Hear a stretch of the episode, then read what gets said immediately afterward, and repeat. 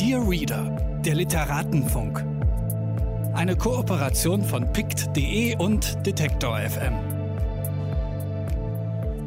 Herzlich willkommen. Mein Name ist Mascha Jakobs und ich spreche in diesem Podcast mit Autorinnen und Viellesern über ihre Lesebiografie, darüber, wie das Lesen ihr Schreiben bestimmt, wie sie ihr Bücherregal organisieren und was sie am liebsten lesen.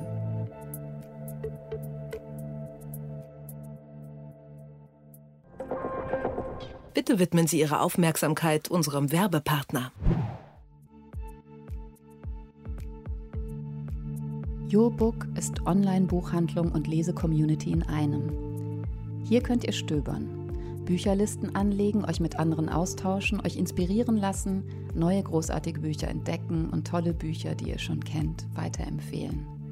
Und ihr könnt Bücher kaufen, wenn ihr eine unabhängige Buchhandlung als eure Lieblingsbuchhandlung festlegt, verdient die bei jedem eurer Käufe 15% mit. Und sogar 25%, wenn ihr auf Empfehlung dieser Buchhandlung kauft.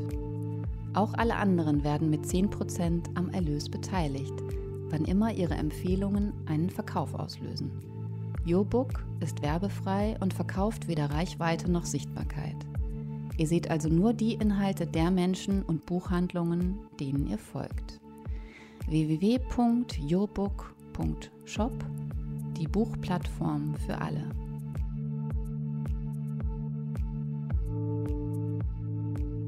Mit Bot Gespräche ohne Autor hat Clemens Setz schon seinen Zettelkasten geöffnet.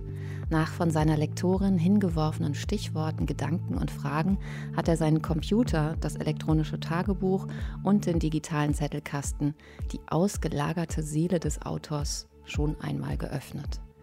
Ein wunderbares Buch voller Liebe für andere Texte und Bücher. Genauso wie sein letztes Buch Die Bienen und das Unsichtbare, ein literarisches Sachbuch, das sich mit Plansprachen und der Liebe für Lebensläufe und Entscheidungen und Beschränkungen und Erweiterungen des Menschen beschäftigt. Beide sind bei Surkamp erschienen. Der Surkamp Verlag hat mir freundlicherweise acht der Bücher von Clemens Setz geschickt und er hat mir nochmal vier Lieblingstexte mit aufgegeben.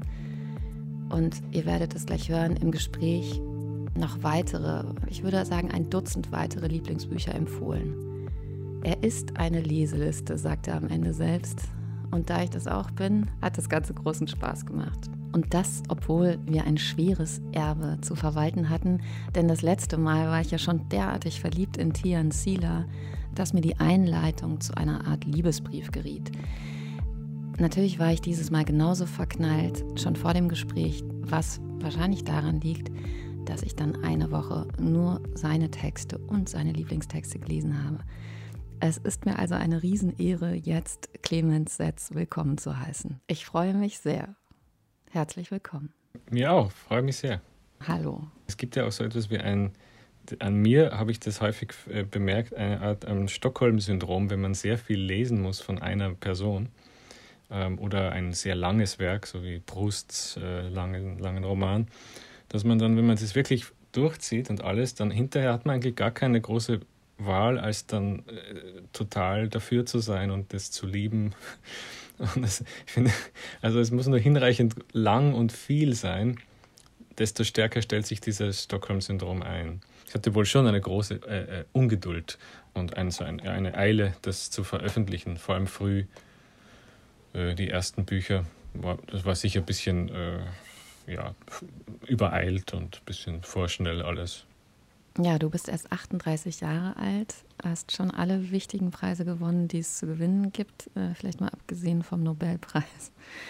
Und hast äh, insgesamt schon 14 Bücher veröffentlicht, die alle sehr, sehr unterschiedlich sind. Du schreibst Theaterstücke, Gedichte, Essays, äh, zuletzt ein literarisches Sachbuch, Romane, dick, dünn, äh, formale Experimente, klassisch erzählte Literatur, Erzählungen ähm, also es ist jetzt schon ein schier unübersichtliches Werk geworden, was auch hier nur am Rande heute eine Rolle spielen soll, weil du weißt ja, es geht vor allem ums Lesen und nicht ums Schreiben. Und ähm, die Literaturwissenschaft kümmert sich ja auch schon ausgiebig mhm. um dein Werk. Ähm, ja.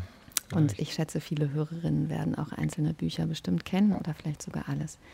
Interessant ist, ähm, dass du eben schon so viele unterschiedliche Sachen ausprobiert hast, unter anderem auch ähm, ein ganz lustiges Buch geschrieben hast, das heißt Glücklich wie Blei im Getreide und du hast es Nacherzählungen genannt. Und darin sind deine frühen Erzählungen, also die du mit 18, 19 geschrieben hast, mhm.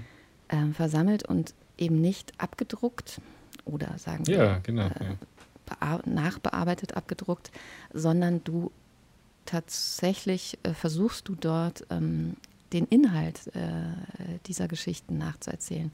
Und auch das äh, mit Zeichnungen von Kai Pfeiffer ist ein sehr empfehlenswerter kleiner Band bei Surkamp erschienen. Das ist nicht gefälscht auch, also das sind wirklich echte, äh, echte Vorlagen da gewesen. Also die, ich habe äh, hab, hab mir überlegt, ob ich äh, auch eine erfundene einbauen soll, aber die, das musste gar nicht sein.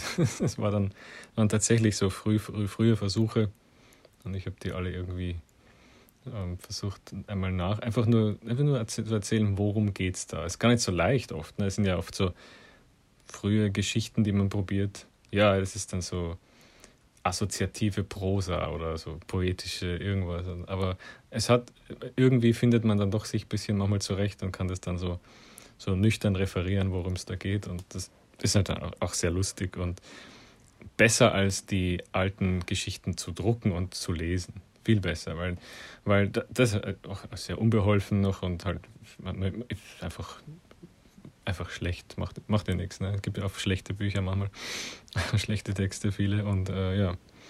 Äh, also ich bewundere ja Leute, die sich sehr früh trauen, äh, Dinge zu zeigen, die sie machen, auch wenn sie sich danach äh, dafür schämen.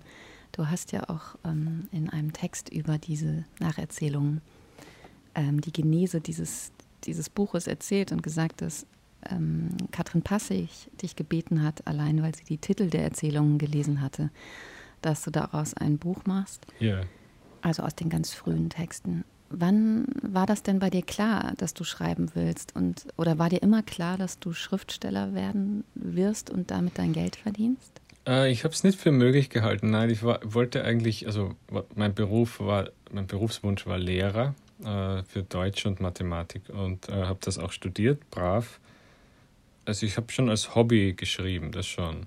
Äh, aber ich wo wollte das eigentlich niemandem zeigen, noch lang nicht und so. Und habe dann, glaube ich, erst 2003 oder so, und das, da war ich, äh, wie alt war ich da? 21. Da habe ich dann mal was an eine Literaturzeitschrift geschickt, so kleine Gedichte. Das wurde dann gedruckt. Die, die Idee, dass das ein Beruf sein könnte, ist doch recht ist dann später erst so mit 26, 27 so, ähm, ja.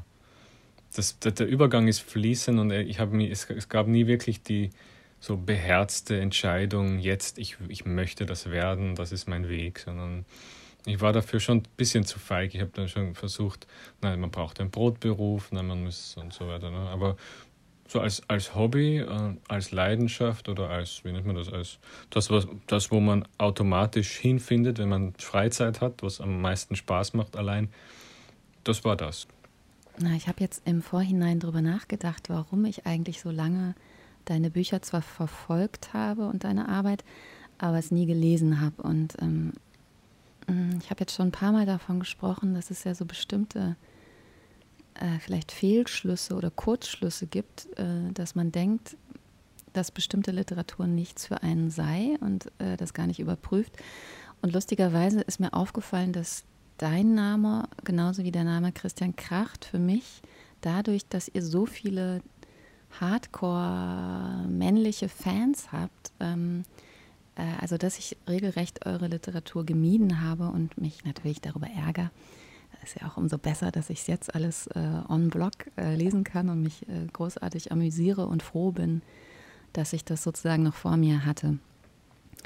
Ähm, ja, aber ich glaube, dieses übertriebene Fanboy-Tum hat mich immer abgeschreckt. Ich bin auch einer der, der, der Kracht-Fanboys. Also, ja, also, also I know the feeling sozusagen. Ich weiß, wie das ist, ja. Kennst du das auch, dass man fast unbegründbare Vorteile gegenüber bestimmten Autorinnen mhm. oder Büchern hegt? Ja, sicher. Ich meine, ich, äh, ich, kann, ich, kann, ich kann nicht sagen, ich kann über vergangene so Irrtümer oder Vorurteile sprechen. Es, es gibt bestimmt auch jetzt in mir jetzt gerade sehr lebendige Vorurteile gegen irgendwelche Leute, die schreiben oder deren Bücher. Und, und da wüsste ich es gar nicht, weil ich sie komplett ausgeblendet habe. Und oh, das ist nicht für mich. Ne? Also das kann man immer, immer haben, dieses äh, Problem ein bisschen. Äh, bei mir war es sicher, also was, vielleicht ist das ein lustiges Beispiel. Ich habe lange Zeit als junger Mensch und also bis, weiß nicht, bis ich so 27, 28 war, habe ich immer gedacht, Peter Handke, größter, größtes Arschloch, darf man überhaupt nicht lesen, ist komplett giftig und furchtbar. Weil böse. Das war halt meine, mein Mindset. Und dann ähm, habe ich mal einmal ein Buch angeschaut und mir gedacht, das ist eigentlich gut zu lesen. Aber Gott sei Dank ist das ein frühes. Da war er noch gut. da war er noch, das kann man jetzt mögen. Und dann habe ich irgendwann so über die Zeit alles gelesen und jetzt denke ich mir eigentlich, ja, ja, ich verstehe schon, was die, wo die, die hässlichen Ecken in dem Buch, in dem Werk sind, ein gigantisch riesiges Werk sind. Also wo, wo, wo man da die, die wirklichen äh, Scheußlichkeiten findet. Das kann man mir, muss man mir oft zeigen eher. Also ah, schau diese Zeile, sie ist, bezieht sich auf, auf etwas im Bosnienkrieg und das verstehst du vielleicht gar nicht so genau, aber schau, wie, wie perfide. Oh, okay, okay, I get it. Aber ein Großteil seines Werkes finde ich jetzt wirklich einfach für einen der, der, der, der großen Leistungen in unserer Sprache. Sehr bizarre Geschichte. Ne? Und viele haben den umgekehrten Weg gehabt, die ihm vielleicht wirklich live so mit seinem, mit seinem eigenen Entstehen mit äh, gefolgt sind und waren fasziniert und verzaubert von seinen frühen Werken. Und dann kamen die 90er und er verlor seinen Verstand vor ihren Augen und sie konnten nicht verstehen, was, was ist mit diesem Peter Handke los, was hat der so verbohrt, so, so, so so hart und bösartig war. was hatte er da? Und dann beruhigt er sich irgendwie wieder und dann, dann haben sie aber seinen Spätwerk nicht mehr angeschaut. So ist häufig eine, so ist häufige Erzählung. Und ähm, ich habe halt lustigerweise genau den, das Gegenteilige, weil ich habe, glaube ich, ein, und das äh, würde ich jetzt gleich auch zu einer Tugend erklären. nicht ganz ernst meine ich das, aber ich habe ein vampirisches Verhältnis zu Kunst. Das heißt, ich kann auch die Kunst von unangenehmen Menschen genussvoll finden, wenn ich etwas daraus ziehen kann. Ja. Es ist alles ist irgendwie auch meine Beute. Ich nehme ein Buch nicht wahr, als ähm, indem ich es kaufe, ähm, verneige ich mich vor der Person und indem ich äh, es genieße, finde ich die Person mein Freund oder meine Freundin und mein Vorbild und mein Tribe, mein Clan-Mitglied. Überhaupt nicht. Es kann total mein Gegner sein und meine Gegnerin oder ein jemand, der mir vollkommen fremd ist und der mir sogar Böses will. Selbst das geht. Und ich sehe vielleicht in dem Buch trotzdem etwas, was mir das Leben bunter und interessanter macht. Das ist mein Vampirismus da. Und ich würde plädieren für mehr Vampirismus generell damit dabei. Ähm, erstens, weil er einen ein gepanzertes Gefühl verschafft. Man hat nicht dieses, oh, ich habe was Falsches gelesen, es, ist jetzt als Virus in meinem Kopf, um Gottes Willen. Ja. Das haben manche, dieses, ach Gott, ich bin kontaminiert von dieser hässlichen Welt da jetzt. Ähm, also man hat das Gefühl, man ist immer gepanzert, denn man ist ja immer derselbe Vampir. Ne? Und, und nährt sich auch aus, äh, wie so, oder man könnte auch sagen, wie eine Ratte oder so. Also man nährt sich, oder eine, eine Krähe in der, in der Stadt, also so Stadttiere, die so Omnivoren, die Allesfresser.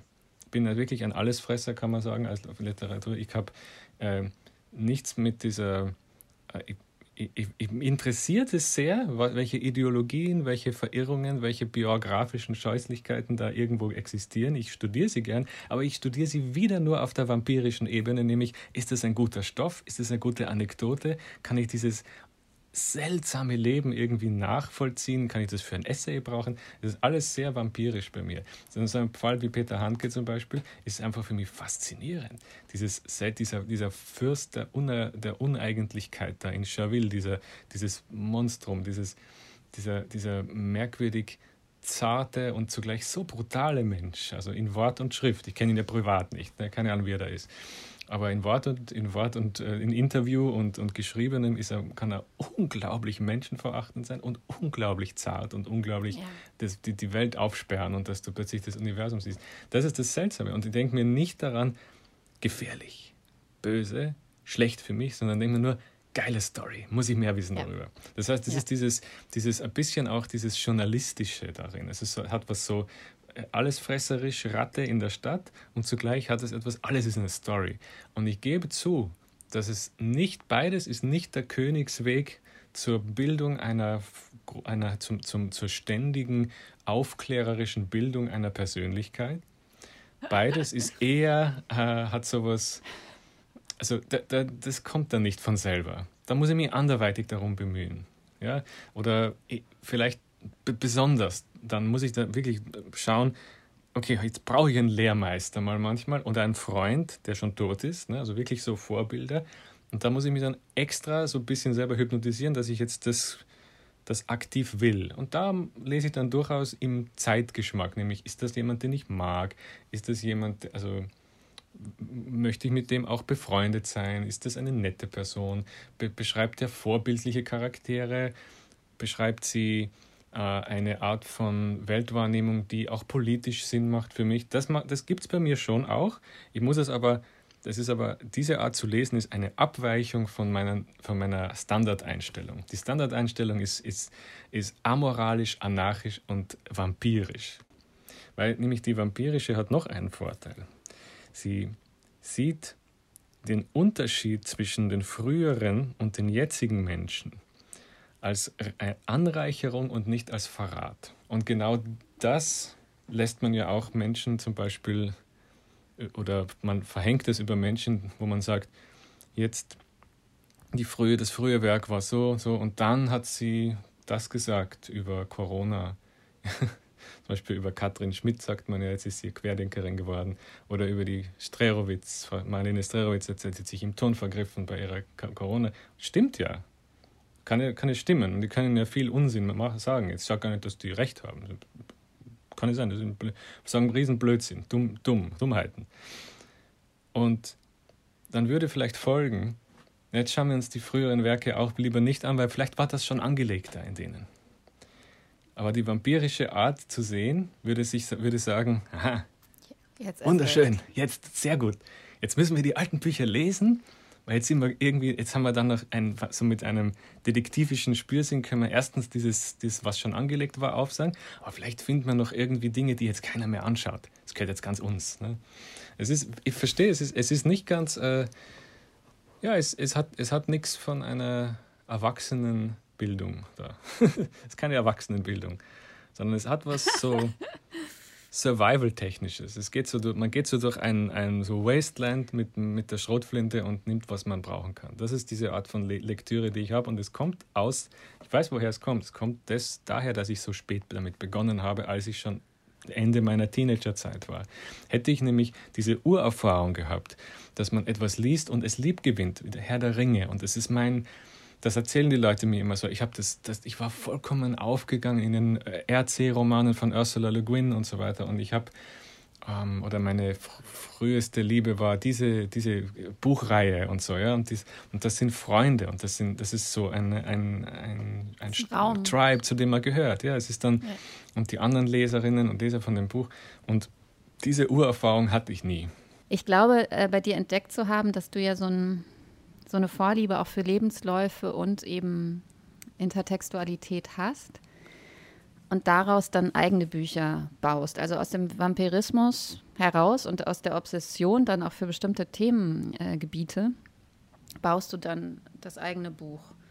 So mhm. kam es mir zumindest beim Lesen ja, vor. Äh, das stimmt sicher. Der, der Vampirismus äh, erstreckt sich auch auf die Art, wie ich es mache. Das stimmt. Es hat die das, so das Plündernde, das, das Wikipedia-Abschreiben, das, das, ist, äh, das ist nicht ganz neu natürlich. Das lernt man dann auch so in, weiß nicht, im Literaturstudium wahrscheinlich auch schon als so klassische moderne Technik. Also, dass man halt das, äh, ja, ich denke, es ist, das Wort postmodern ist gern damit verbunden, obwohl das jetzt inzwischen irgendwie gar nichts mehr bedeutet, außer halt schwer verständlich oder so.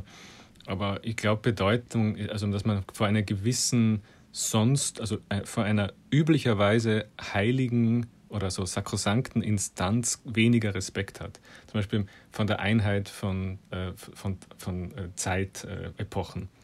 Äh, wenn man sagt, ich habe da keine, okay, bei mir ich, sprechen dann, ich schreibe mittelalterliche Figuren, Ritter und irgendwelche Bauern im Mittelalter und die sprechen dann über ähm, das Signifikat und das Signifikanten oder so. Und dann, das mache nicht ich, ne, aber ich meine, das ist das Beispiel von Samuel Delaney, ähm, äh, diese Flight from Niverian-Serie, wo halt, also das spielt in so einem bisschen Fantasy-artigen mittelalterlicher Welt, also wo, und die reden aber dann wirklich über so so poststrukturalistisches irgendwas, ja. Und es ist ziemlich witzig und es ist auch sehr sinnlich und, und spannend. Ich würde mir das, ich hätte da kein Interesse, das so zu schreiben, aber er hat eben keinen Respekt vor dem sonst dem Gott der Zeit. Da, da, das gibt es bei ihm nicht, sondern das ist alles the same, ist alles dasselbe, ja. Okay. Man kann auch zum Beispiel keine keinen Respekt haben vor dem üblicherweise der, der sehr streng verwalteten ähm, die, die Einheit einer Psyche.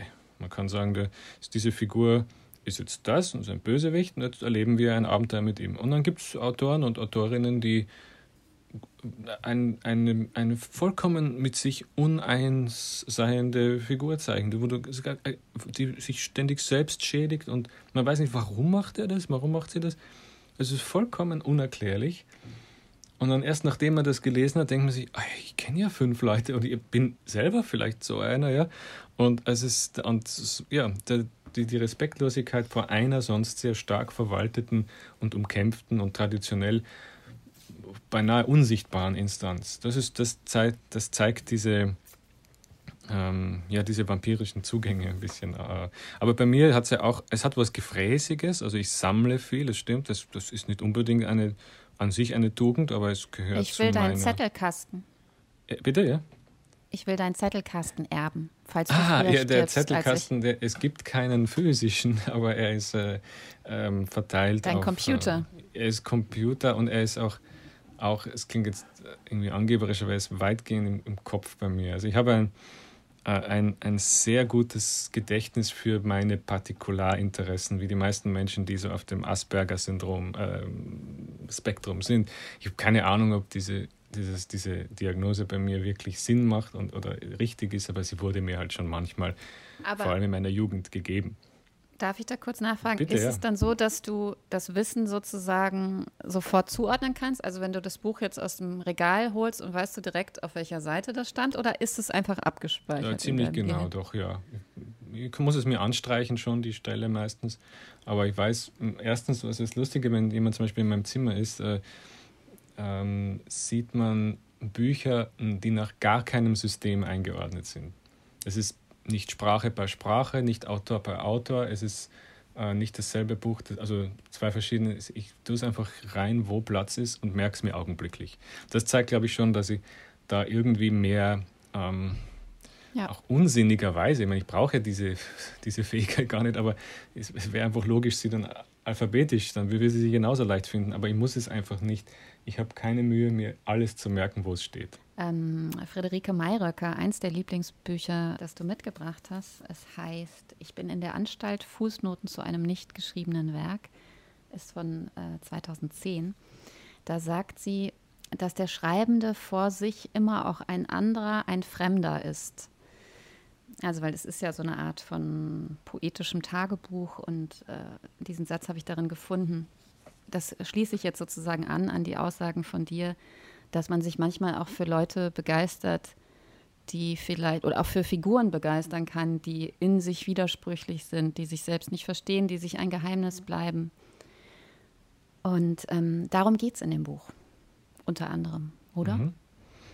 Ja, es ist die Bücher von Friederike Mayröcker, die sie war ja für mich wirklich die größte Dichterin unserer Sprache und äh, auch wirklich äh, schade, dass sie nie den Nobelpreis bekommen hat. Ich kann aber auch verstehen, warum man es in anderen Sprachen nicht versteht, vielleicht in Übersetzung. Das, das ist zu. Ähm, zu ja. Und, äh, aber ja, also das ist eins meiner Lieblingsbücher, obwohl es wirklich viele gibt bei ihr. Ich habe sie jetzt aus dem traurigen Anlass ihres Todes dieses Jahr einige wieder gelesen. Ähm, einfach so, als um das nochmal intensiv zu spüren, ihre, ihre Abwesenheit. Und ähm, das Buch habe ich auch nochmal gelesen und fand es äh, ähm, äh, so wahnsinnig berührend einfach. Sie hat natürlich eine, ein, sie hatte äh, generell eine, eine, einen Hang zu äh, ja, Traurigkeit. Also das gibt, es gibt viel, viel Kummer und viel, viel Trauer in dem Werk. Nicht nur nicht nur, aber doch sehr stark nach dem Tod von ihrem äh, Lebensgefährten Ernst Jandl. Aber sie hat, sie hat eben auch so eine, äh, es ist zwar sehr viel traurig, traurig, aber zugleich auch diese äh, totale Vernarrtheit in, in die Einzelheiten der Welt und in Na Natur und in, in, in Gelesenes, in, in bildende Kunst. Und sie hat ähm, interessanterweise auch äh, die Figuren, die sie beschreibt, sind also ist oft äh, Ernst Jandl in Erinnerung oder eine so eine Platzhalterfigur, die Eli heißt. Das ist so eine die kommt in allen späteren Büchern vor. Man weiß nicht genau, ist das auch ein Ernst Jandl? Ist das jetzt so, ein, so eine, eine Figur, die, ist das irgendjemand anders? Ich weiß nicht genau, aber es ist nicht so klar. Und die Figuren sind nie so ganz runde Menschen, die, die sprechen viel, die sagen ihr viel, die bringen ihr was, sie erinnert ein bisschen sich. Das kann ganz weit zurückliegen. Das heißt, es sind gar nicht jetzt plastische ähm, Protagonisten, ne, die also wirklich eine, eine, so eine, eine Herausforderung erleben, einen, einen Lockruf zum Abenteuer und so gar nicht. Aber was, was eben da immer ist, ist dieses unglaublich starke Gravitationszentrum im Inneren von einer Frau, die überwältigt ist von dieser Liebe zur Welt und zugleich auch den, den Tod auf sich zukommen sieht. Sie spricht ja wahnsinnig viel von Todesangst. Sie ist vielleicht, obwohl das vielleicht ein bisschen respektlos ist, das zu sagen, eine, die große Dichterin der Todesangst manchmal, in manchen Momenten. Jemand, der wirklich solche Todesangst hatte, vielleicht, ich kenn, kenn sie, kannte sie ja nicht gut, ich weiß das nicht, es ist vielleicht ein bisschen, ja, wie gesagt, es fühlt sich unangenehm an, das so zu formulieren. Aber es, es weht einem doch stark entgegen aus ihrem Werk und das, das ist fast unaushaltbar intensiv manchmal. Und dann, sie, sie wusste aber auch genau, wie sie das portioniert in den Büchern. Ähm, und da in diesem Buch ist es gerade besonders angenehm, da man ja immer nur die, nur die Fußnoten zu einem unsichtbaren Werk liest. Man sieht also die, das Fußnoten, äh, die Fußnotenzahl und daneben irgendeinen Eintrag. Und man kann sich immer, wie so ein, ein Drache, der über der, dem jeweiligen Eintrag unsichtbar äh, sich, sich, hochsteigt, kann man sich immer vorstellen, worauf bezieht sich denn das eigentlich? Was, was ist denn da, was ist das?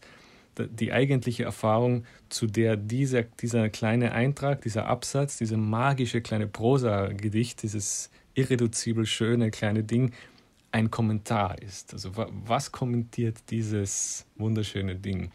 Und das für mich ist einfach ein, ist ein, ein simpler Trick, den gibt es auch schon manchmal. Ich glaube, sie hat ihn von äh, Derrida abgeschaut von dieser Circonfession, was kaum lesbare, so ein biografisches Werk ist von, also ist ganz abstrakt und ganz eigenartig, geht irgendwie um Beschneidung und um, ich weiß, ich weiß nicht, sehr, ich habe das nicht verstanden, dieses Buch von, also das ist so ein Teil von seiner Biografie, von glaub, Bennington oder so heißt er.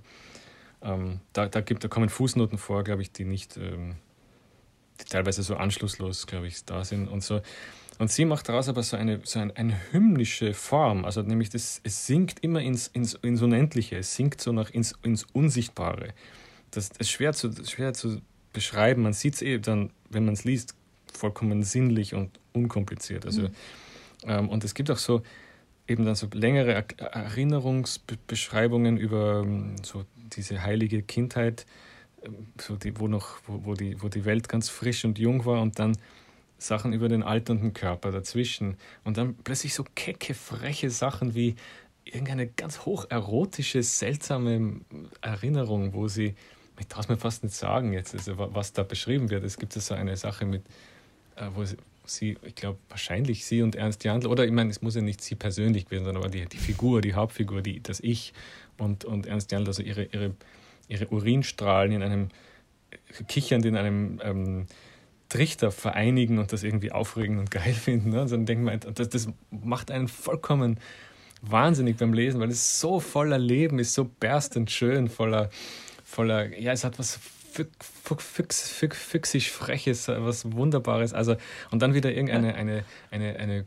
Beschreibung von etwas Gelesenem und so. Und es ist also so ein, ein herrliches Bewusstsein, einfach so ein wunder, wunderschöner Mensch. Was für, ein, was für ein Segen, was für ein Glück, dass wir das so lange ja. hatten in der deutschen Literatur. Sie wurde ja Gott sei Dank ähm, ja, sehr alt und also konnte bis zuletzt, äh, also ja, nicht, nicht wahrscheinlich bis ganz zuletzt, aber sie konnte noch bis sehr spät viel schreiben und viel publizieren. Und das, ja, wollte ich mit dieser Auswahl wahrscheinlich für was ist dein, eines deiner Lieblingsbücher unbedingt äh, festhalten, das, das, Gesamtwerk und die ähm, vor allem die späten Prosabände, die sind wirklich was Besonderes.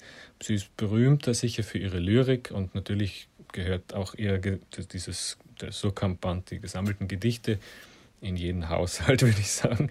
Das kann man aufschlagen irgendwo und einfach genießen. Das ist einfach das, das so wie Ashbury-Gedichte. Sie sind schnell, äh, schnell zu erkennen. Sie sind auch leicht zu parodieren. Sie sind, also so, man sieht immer wieder die wiederkehrenden Dinge und sie sind trotzdem wirklich, glaube ich, unschwer zu, äh, äh, zu genießen. Die späteren Prosa-Dinge, also diese Trilogie Cahiers, äh, Fleur und Etude mit ähm, diese französischen, ähm, das sind so diese Proeme, nennt sie, nennt sie das so Prosa-Poeme. Da, die sind, glaube ich, ein bisschen schwerer als Einstieg, sind aber halt das, wo, wo ich am meisten ähm, dazu neige. Das ist das, was ich besonders ähm, abfeiere, sozusagen, um es modern auszudrücken. Die späten, späte Prosa, die, die, ähm, das ist die, die Krönung ein bisschen von ihrem Werk vielleicht, oder für mich die, das, das späte Herz da. Aber ja, es, kein, kein Pathos ist genug für, die, für das Abfeiern von, äh, von Friederike Mayröcker.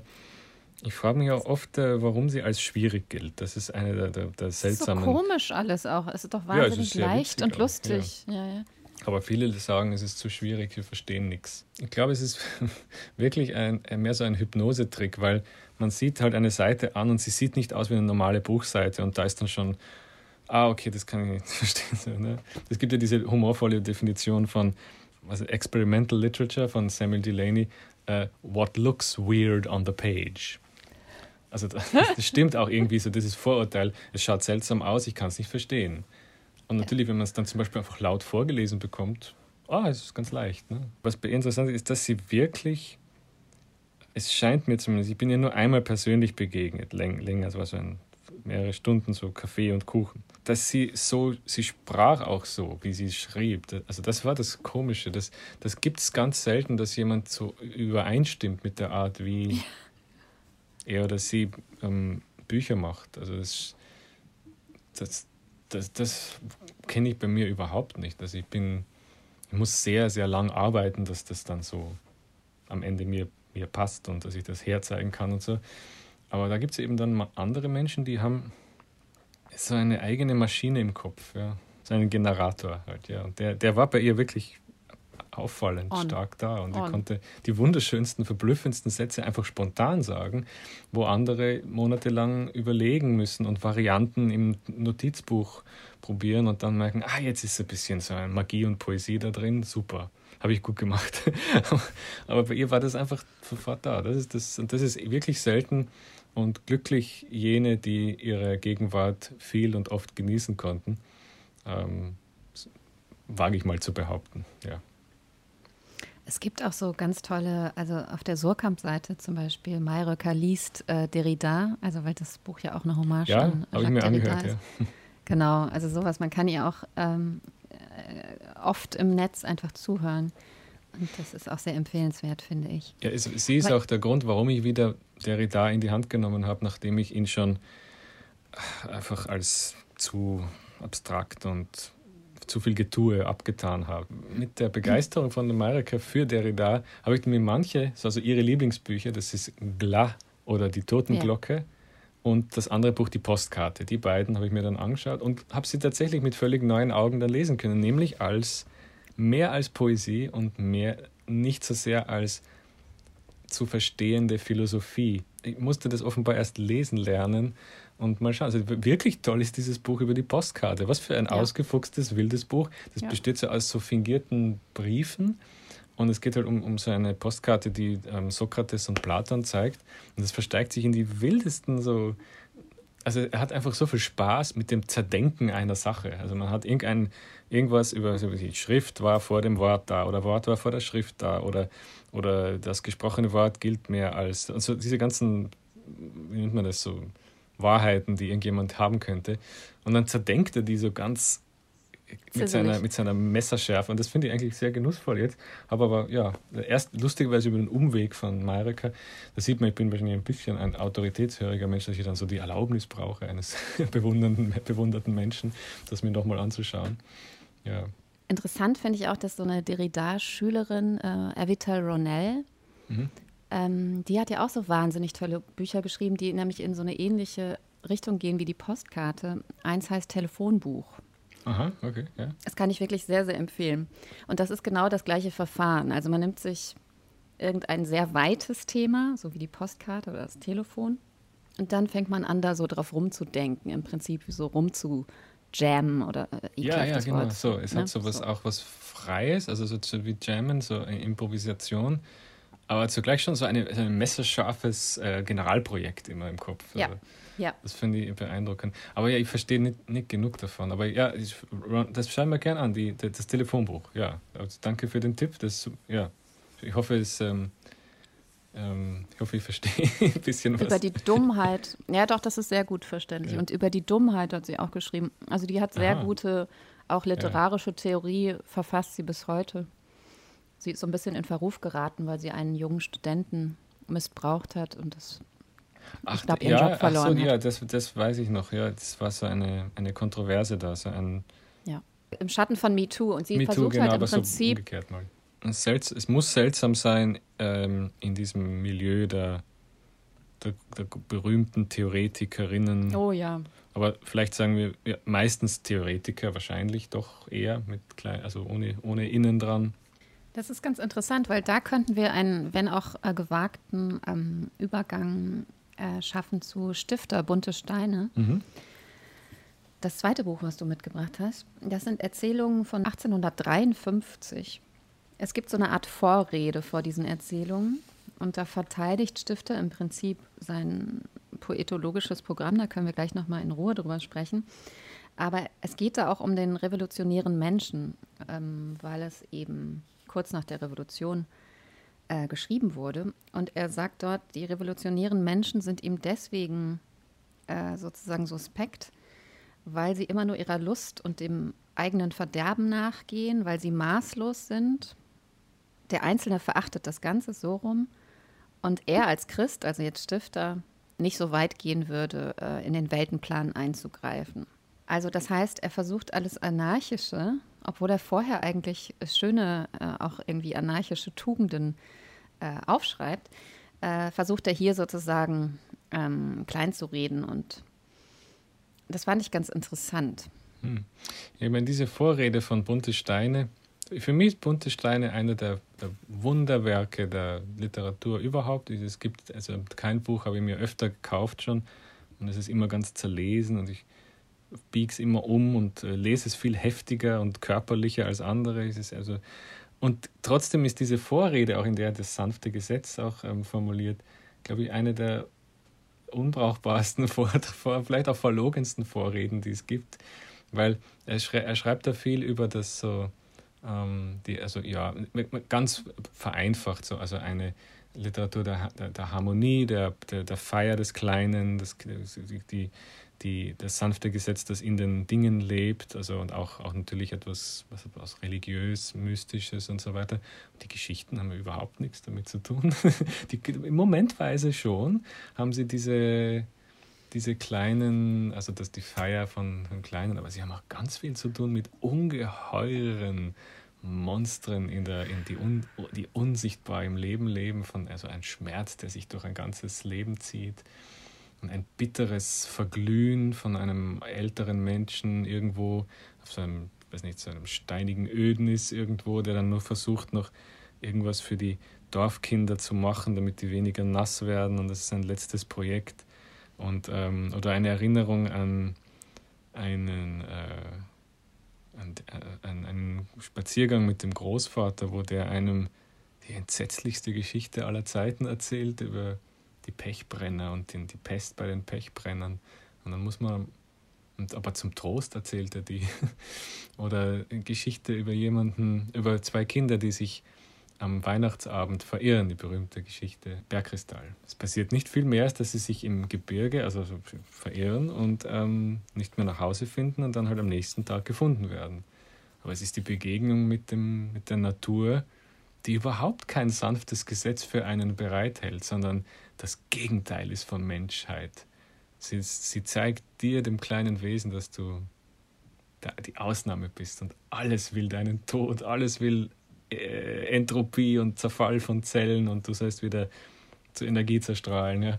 Also das ist äh, lustig, dass er das, dieses Gegenteil so. Äh, übrigens sieht man das auch stark, also in, in der Buchfassung von Bunte Steine hat er ja stark umgearbeitet. Teilweise sehr viel verlängert, teilweise verkürzt, aber, aber es sind die Urfassungen alle da. Ähm, die gibt es in einer sehr schönen Ausgabe, die heißt, glaube ich, sämtliche Erzählungen. Ähm, das sind die, die, die, die Journalfassungen und die ursprünglich.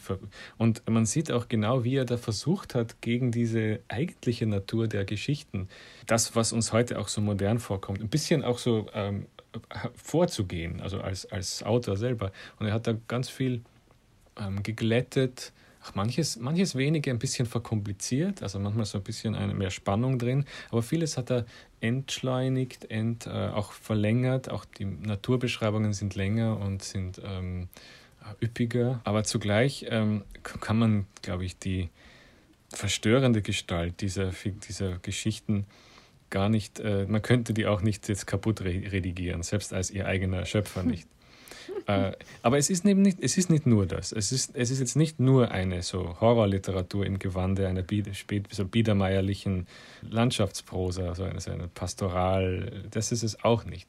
Es hat schon auch etwas von einer gütigen, weisen, verzeihenden, mitleidigen Menschenliebe, die, die er auch hatte, vor allem Liebe für Kinder. Das Schicksal von Kindern ist äh, sehr, sehr modern auch. Also er lässt sie auch am, am modernsten, fast schon unter Anführungszeichen realistischsten sprechen.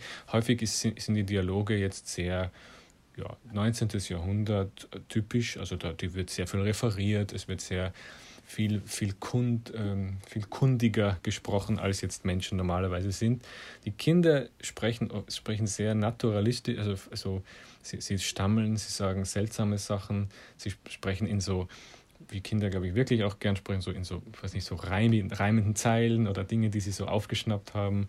Und sehr berühmt ist zum Beispiel dieses Sture Mure ist tot, die hohe Mauer ist tot, oder wie das, ich weiß nicht genau, wie es geht, aber was das eine äh, sogenannte wilde Mädchen, also, also ein, einfach ein, ein äh, Kind, ähm, das so bekannt wird mit, ähm, mit zwei anderen Kindern, die auf Urlaub wo sind und dann halt so Abend, Abenteuer da äh, bestehen muss mit denen, ganz seltsame. Und die, die wiederholt diesen, diesen Satz und es muss wohl irgendein schreckliches Trauma in ihr sein. Und sie nimmt diesen Schmerz, den sie da darstellt, lebendig darstellt, auch unerklärt mit dann in, am Ende der Geschichte. Es gibt keine, keine Auflösung am Ende. Ich glaube, die heißt Katzensilber, glaube ich. Die, ich merke mir nie, wel, welcher Stein für was steht. Ursprünglich hießen die Geschichten alle anders.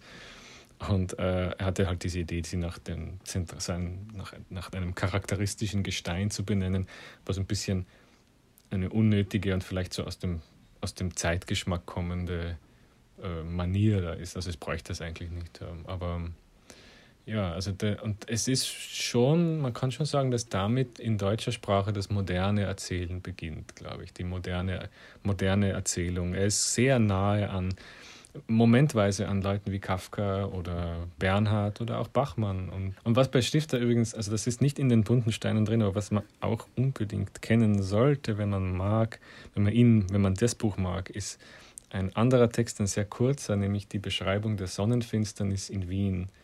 Äh, und das, das ist wirklich, also das ist atemberaubend. Das also, gibt es auch als sehr gutes Hörbuch übrigens. Und auch so über Wien und über die Wiener. Das war meine Lektüre, als ich selber vor jetzt fast drei Jahren hierher gezogen bin.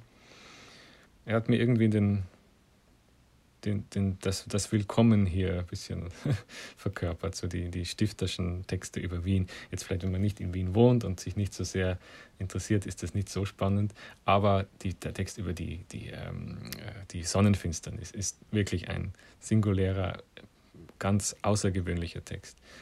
Das, ähm, und er, er konnte eben, er konnte wirklich ähm, Sachen beschreiben, die jeder kennt, wie also das Heraufziehen eines Gewitters. Das kommt immer vor. Er hatte nämlich, glaube ich, wirklich selber große Angst, wie, wie James Joyce vor Gewittern. Zum Beispiel also das Herannahen von einem Hagelsturm. Was ja am Land unter Bauern natürlich durchaus wirklich eine Katastrophe bedeuten kann. Das hat also mehr existenzielle Wucht, nicht nur einfach die, die, Gefahr, dass man getroffen wird vom Blitz und ein bisschen nass wird, sondern also die Ernte wird zerstört und das bedeutet mehr. Aber trotzdem, man, man spürt wirklich diese, diese zermalmende Macht des, des Universums immer in allen diesen Beschreibungen. Und er kann das so er konnte das so machen, dass man es selber für die, also dass man den Gedanken selber ma aktiv macht und nicht mhm. erklärt bekommt. Das mhm. ist es. Das mhm. ist dieses, ähm, diese stifterische, Ver verändert wirklich die Wahrnehmung dann auch. Also man geht herum und nimmt die Welt komplett anders wahr für einen Moment. Es geht schon wieder weg auch wieder, aber hatten sich ein bisschen aus, was äh, immer in Deutschland vielleicht sagen würde, possierliches. Es hat so was äh, so ordentlich zugeschnürt, so so, so kleine Nähschatullen. Es ist alles sehr ordentlich, biedermeierlich ähm, und auch irgendwie ähm, äh, um Umfassung er ringt um, um, um, um Ruhe und um Harmonie und ist um Fassung bemüht und, und ähm, bloß nicht, damit nichts passiert, bloß nicht also es ist, aber da, ja, ich finde das also eine unwiderstehliche äh, Mischung und äh, man kann ihn zu, zur Selbstberuhigung gleichermaßen lesen wie zur Selbstaufwühlung. Das wollte ich noch zum Schluss sagen. Oh, das ja. ist schön. Das ist ja unglaublich, so eine Literatur, dass, sowas, dass sich jemand sowas traut, so effektlos, nee, nicht effektlos, aber so, so, so plot-effektlos. Also, dass man dieses, das ist so eine, eine Unterwanderung aller, aller Gewohnheiten, dass man, also man wird ganz nervös, oder ich werde ganz nervös, wenn ich das, wenn ich das mal so glücken sehe vor mir. Ne? Also, es geht, das darf man, das, das, kann funktionieren, das ist ja, ist ja ein Skandal. Ne? Und, äh, und man traut sich, ich, ich meine, wenn ich meine eigenen Bücher anschaue, dann passieren immer so unwahrscheinliche Dinge dann am Ende. So ganz, so, so mit so irgendwelche e, explosiven Zuspitzungen von Plot und dann denke ich mir meine Güte, liest doch mal ein bisschen Stifter wieder und calm the fuck down. Aber ja, das, das ist die diese Unreife ein bisschen, ja. Aber äh, das könnte uns zu äh, John Ashbery führen, hm? den du zwar nicht äh, sozusagen explizit vorgeschlagen hast, aber wir kamen im Vorgespräch darauf, dass du gern, dass du ihn eigentlich auch hättest gut vorstellen oh ja, könntest, sicher, wie ja. natürlich so viele andere auch, ist ja klar.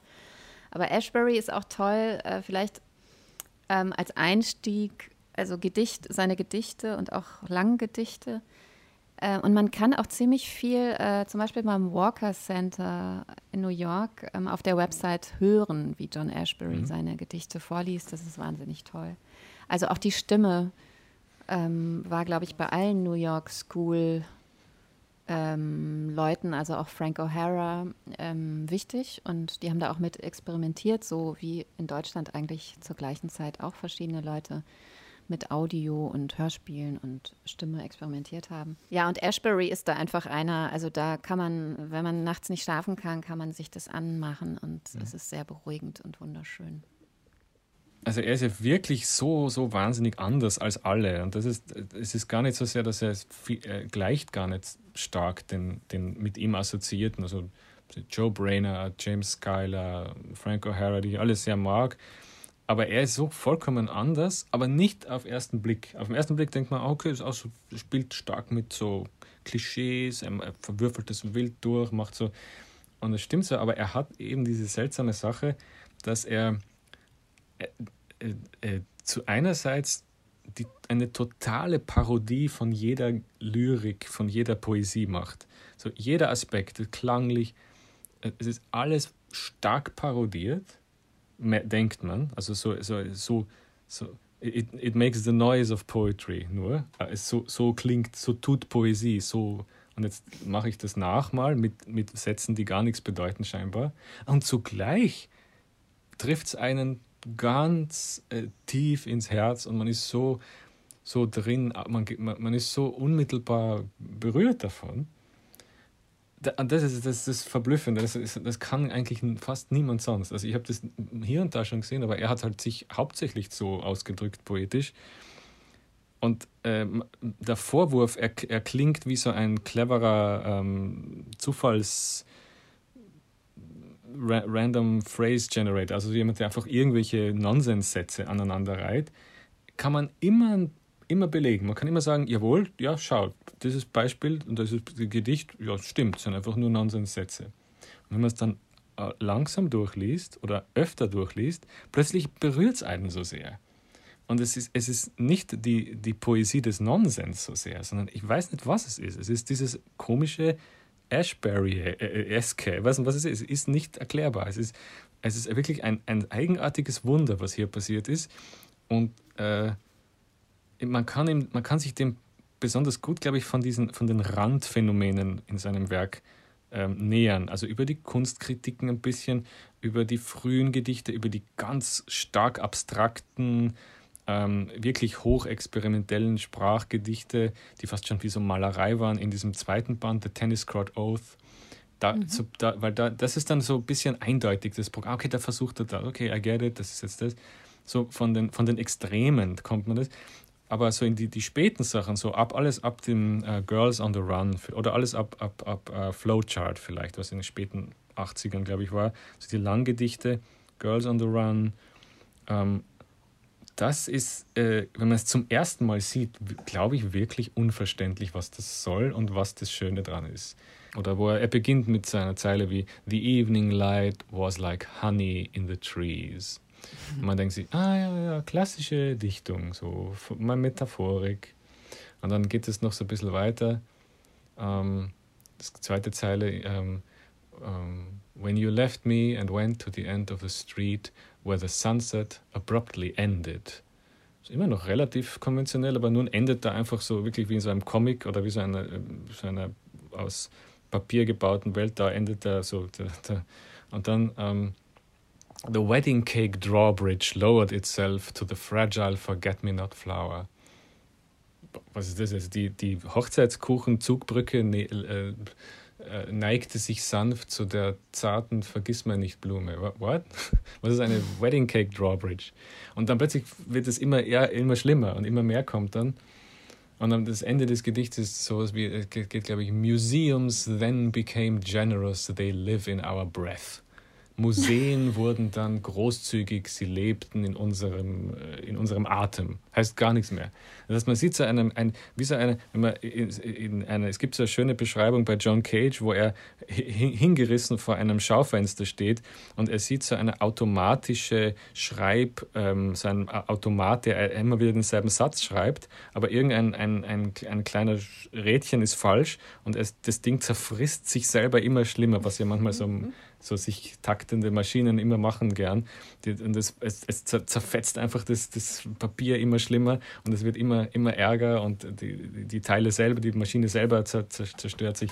Also solche Effekte gibt es da. Manche Effekte gibt es auch ganz andere, die, ähm, wo, wo er ähm, beginnt mit äh, irgendeiner Fachsprache, also so aus einem, weiß nicht, einer Bastelanleitung und dann kommt halt kommt was rein über ähm, ein völlig, wo, etwas, was ganz woanders ist und er, er, man merkt, man denkt so, es sind es so Erkundungen verschiedener Fachsprachen und plötzlich bilden die so eine, eine, eine merkwürdige Coda, so ein End, so ein Blumentopf für das ganze Gedicht, der dann wieder so, so ganz zart, menschlich, warm, würdevoll, fürsorglich, gütig. Das ist eigenartig, ja. Ich weiß nicht, was der Mensch da wie er, wie er auf das gekommen ist, wie er, wie, er dies, wie er das entwickelt hat. Es wirkt nämlich so plötzlich herein. Selbst sein erster Gedichtband ist schon so, Some Trees.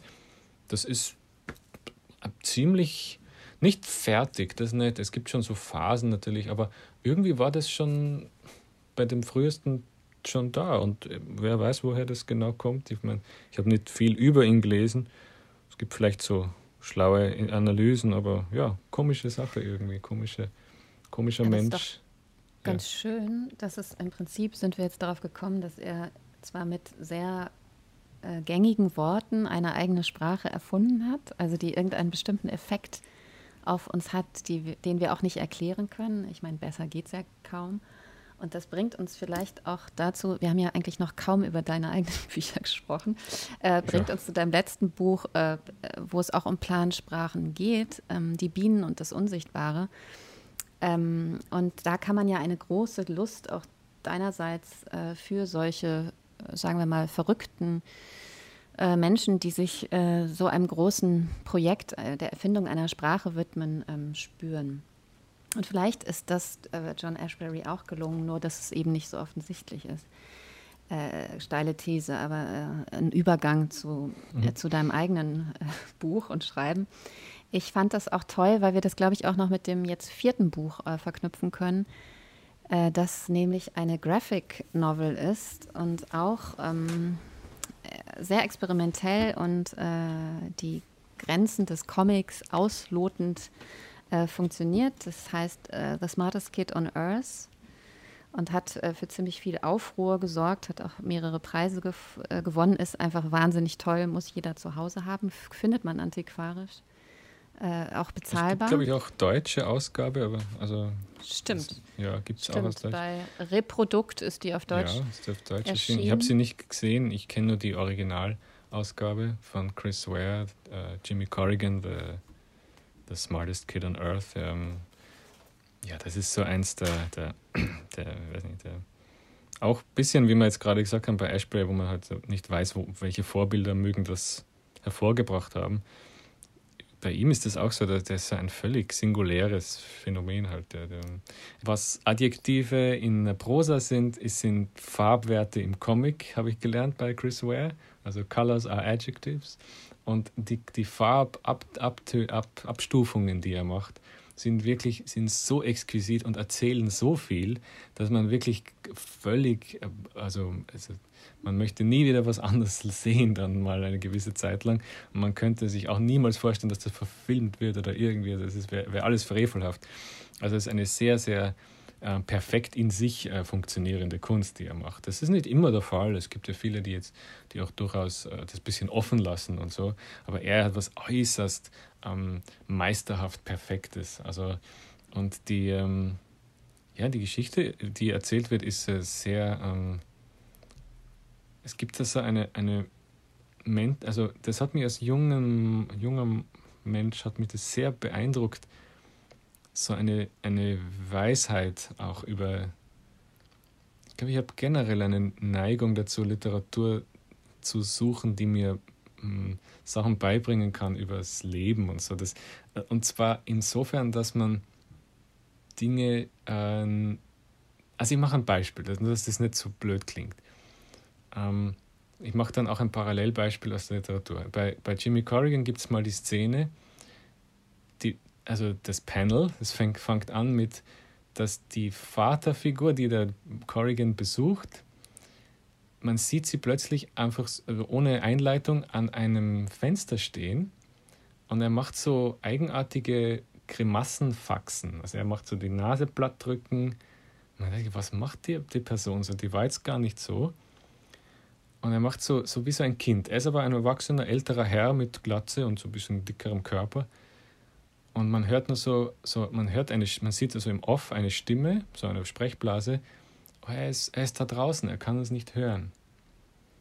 Und im nächsten sieht man, dass ein, der, der, der, der Vater dieses Mannes, der schon sehr alt ist, erwacht.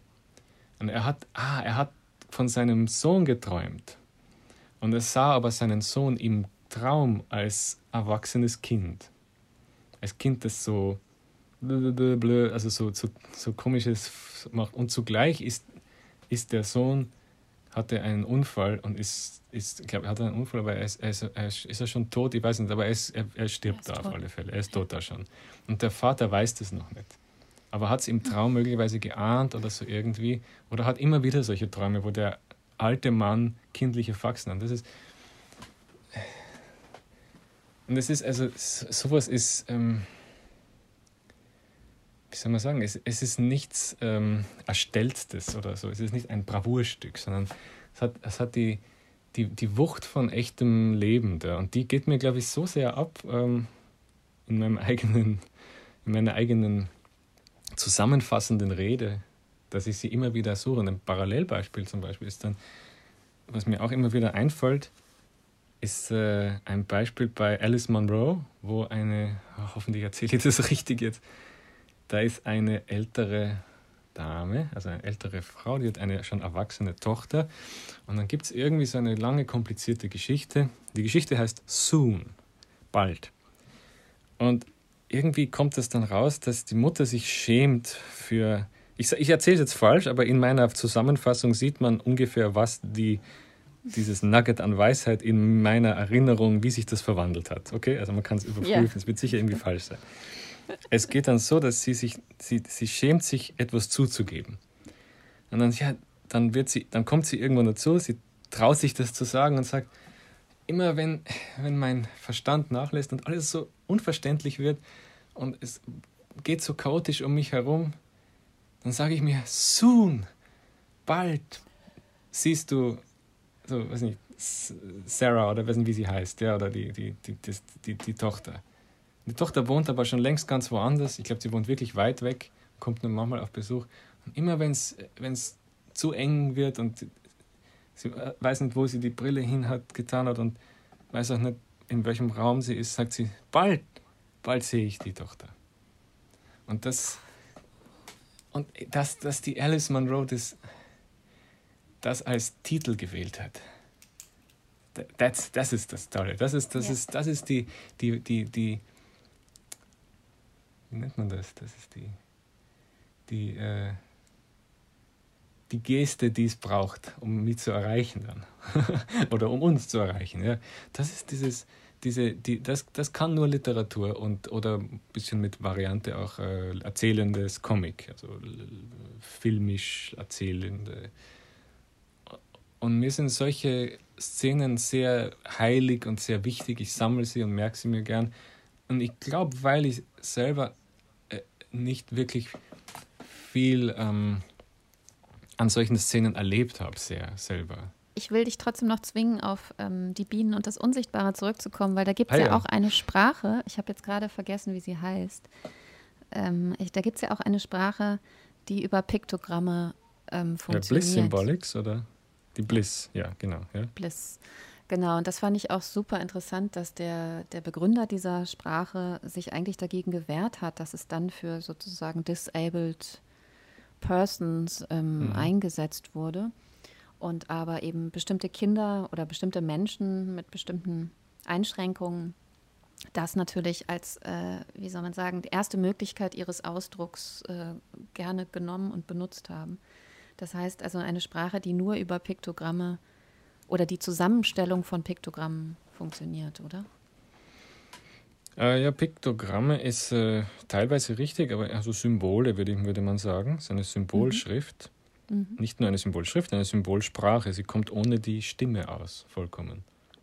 Ähm, die Geschichte äh, der, ihrer Erfindung ist ein bisschen, ist sehr bizarr. Also man kann es ganz schnell zusammenfassen. Vielleicht, also es wurde von jemandem erfunden, der also als verfolgter Jude äh, zwei KZs überlebt hat, dann nach äh, Shanghai emigrieren durfte oder ist, ja, ähm, musste zuerst England und so.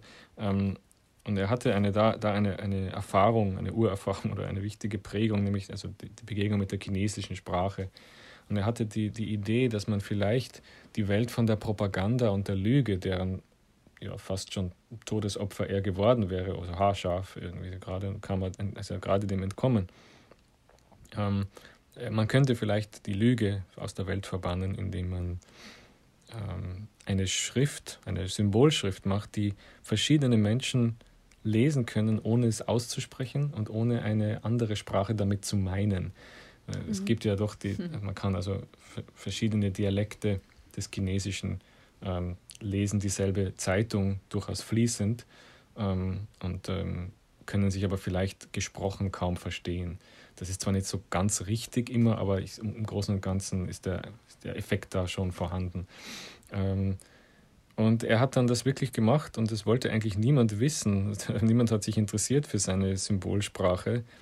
Und er war dann vergessen und verarmt, in, später in seinem letzten Heimatland, äh, also äh, Australien, in, in, Melbourne. Und dann hat unabhängig von ihm eine ähm, Lehrerin in Kanada entdeckt, dass man, das, dass man diese Symbolschrift ähm, verwenden kann, um Kinder mit Zerebralparese zum Sprechen zu bringen. Also nicht das Sprechen mit den Mundwerkzeugen, sondern eben mit dem Deuten auf Symbolen und neue Symbole finden und schnell hin und her deuten und dann komplexe Sätze sagen können, was Menschen mit Zerebralparese manchmal sehr spät erst können und manchmal gar nicht. Bei manchen lassen sich die Mund und die Zunge und so weiter lassen sich nicht so trainieren, dass man gesprochene Sprache verständlich äußern kann. Es hängt halt vom Grad der Behinderung ab einfach. Und sie hatte da diesen, dieses Zaubermittel im Kopf, äh, nicht im Kopf, in, in der Hand plötzlich. Und hat Menschen, Kinder, die eigentlich im Durchschnitt wohl wahrscheinlich drei, vier Jahre nichts sagen konnten, nichts äußern, nur halt durch Ja, Nein, Toilette, also so irgendwelche Zeichen, die man halt so im Alltag sich, sich antrainiert. Ähm, plötzlich konnten die einfach sprechen und sagen und auch ihre Eltern fragen, warum sprecht ihr nie mit mir zum Beispiel. Ja, das gibt es dieses Beispiel.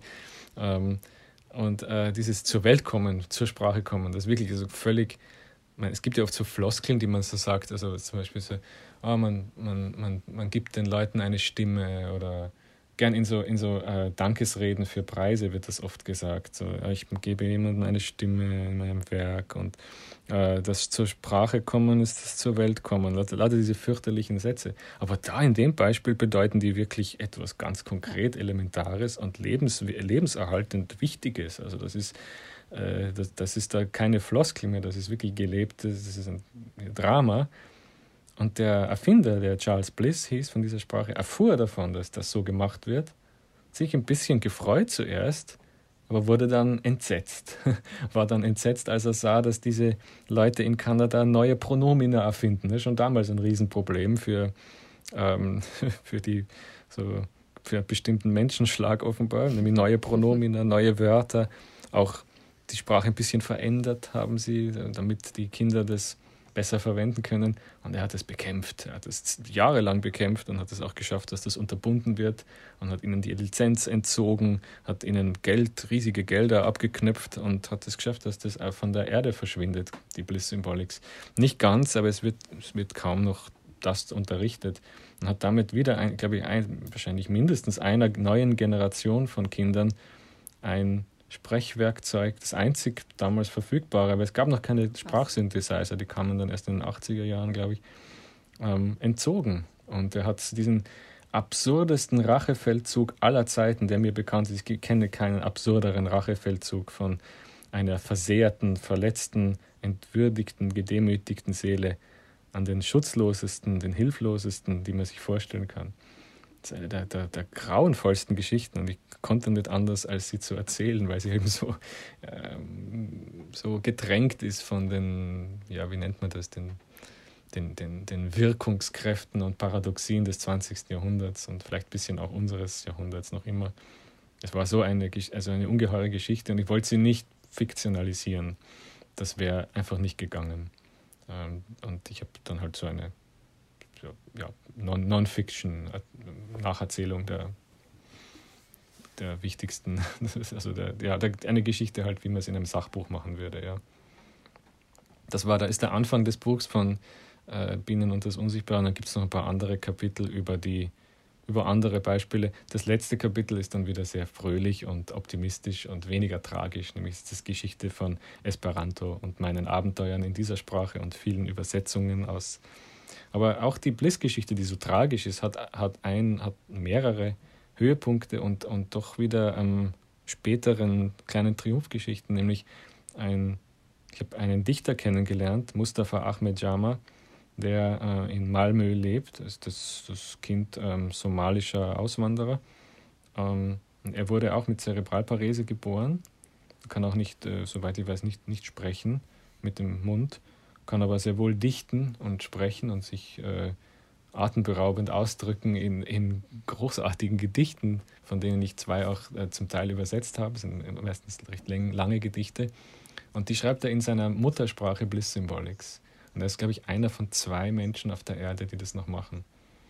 Und äh, ja, heute hat er eine Firma für Honig und Bienen. Ähm, auch irgendwie eine merkwürdig dicht, dichterisch anmutende Profession. Existenz. Ja, irgendwie sehr schön, das passt sehr gut. Honig und Bienen sind ja sehr, sehr nahe irgendwie uns, uns Schrift. Ich weiß nicht warum, das ist irgendwie hat sowas, es gibt ganze Bücher über das Thema, von Ralf Dudley zum Beispiel, gibt es ja über Honig und, und Dichtung. Uh, und ja, also er ist ein, ein uh, Vorbild, finde ich. Dieser, sehr, ein Vorbild an Mut und an Unverzagtheit und an dichterischer Kraft. Und er hat einen wunderbaren Satz zu mir gesagt. Ähm, ich habe ihn in der Übersetzung des, also in englischer Übersetzung gehört, weil also jemand, ich konnte die, die Bliss-Symbolics äh, nicht schnell ablesen, auf die also musste jemand sprechend übersetzen. Und ich habe dann diese dumme Frage gestellt, ja, du hast keinen Sprachsynthesizer, du verwendest also ein, ein Brett aus Holz oder so, also auffaltbar. Ist es nicht anstrengend ähm, zu reisen damit, wenn man nicht äh, Wörter eintippen kann? Und er sagte, naja, also ist gerade nicht schwierig zu reisen. Das wäre mit, mit, dem, mit dem elektronischen Kasten wäre es furchtbar unmöglich zu reisen. Und ich äh, And I decided not to be silent when the battery dies. Und ich dachte, ach, wow, das ist, ein, das ist ein Satz. Ja, was das Zwischenmenschliche ist da kostbarer als nur, ah, okay, ich habe eine verlässliche Batterie und so. Ja. Und der Satz, also den habe ich dann als Motto auch für das Buch natürlich verwendet. Man kann nicht anders, wenn man so beschenkt wird mit so einem wunderbaren Satz. Ja, und Mustafa Ahmed Jama ist wirklich, also ich denke, was für ein, was für ein unglaubliches Vorbild einfach. Ja. Ich, ähm, man will da auch nicht so tränenreich jetzt da so, so herumsülzen, aber es ist, also war wirklich einfach beschenkt durch diese Begegnung. ja. Diese Begegnung, aber auch noch einige andere sind eben in diesem, mm, sagen wir mal, literarischen Sachbuch ähm, mhm. Drin und ich kann es wirklich sehr empfehlen. Also da äh, ich, das kann ich kaum in Worte fassen. Das ist wirklich, das ist auch ein Geschenk und das Zusammenführen von so vielen Lebensläufen und Anekdoten und Sprachen und äh, sprachtheoretischen Gedanken trotzdem ganz leicht und süffig äh, aufbereitet, ist wirklich äh, grandios. Also das muss auch jeder zu Hause haben. Ihr habt also eine lange, lange äh, Leseliste die du uns jetzt mitgebracht hast, äh, Clemens, aber auch äh, die deine eigene dein eigener Stapel hier auf meinem Schreibtisch ähm, hm. äh, anruft, euch alle da draußen. Aber, aber vielen Dank. Ich, äh, ich bin habe mich sehr wohl gefühlt und ich finde auch, find auch wirklich schön, dass du, ich meine, es klingt jetzt so blöd, aber dass, dass du die Sachen alle durchgelesen hast. Das machen wirklich nicht alle und ich verlange es auch nie, aber es, man fühlt sich ja wirklich sehr, ähm, ja, einfach, äh, ja, man, man fühlt sich schon geehrt, dass man das so, so genau studiert wird im Vorfeld. Und das, das äh, ja, vielen Dank für die Vorbereitungsmühe und für, die, äh, für das schöne Gespräch. Ja, also ich fand das wirklich sehr angenehm. Und ja, ich bin eine, ich bin eine Leseliste, das stimmt. Das bin schon eine ziemliche, ziemliche Leseliste. Ich auch. Also, es hat Spaß gemacht. Tausend Dank. Dir auch. Dear Reader, der Literatenfunk. Eine Kooperation von pict.de und Detektor FM.